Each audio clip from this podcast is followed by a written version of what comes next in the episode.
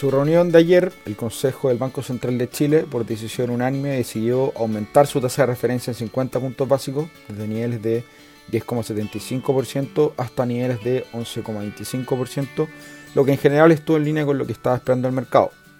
Ahora, si bien destacaron el hecho de que la inflación local alcanzó un nivel de 13,7% en el mes de septiembre, mostrando ahí una leve disminución respecto al registro de agosto, los registros aún se van a mantener por un tiempo muy por encima del objetivo del 3% del Banco Central. Bueno, también las autoridades mencionaron además que con esta última alza de tasas, la TPM ya se ubica en el nivel máximo de este ciclo de alzas que empezó en julio del año pasado, cuando la tasa se encontraba en niveles de 0,5%.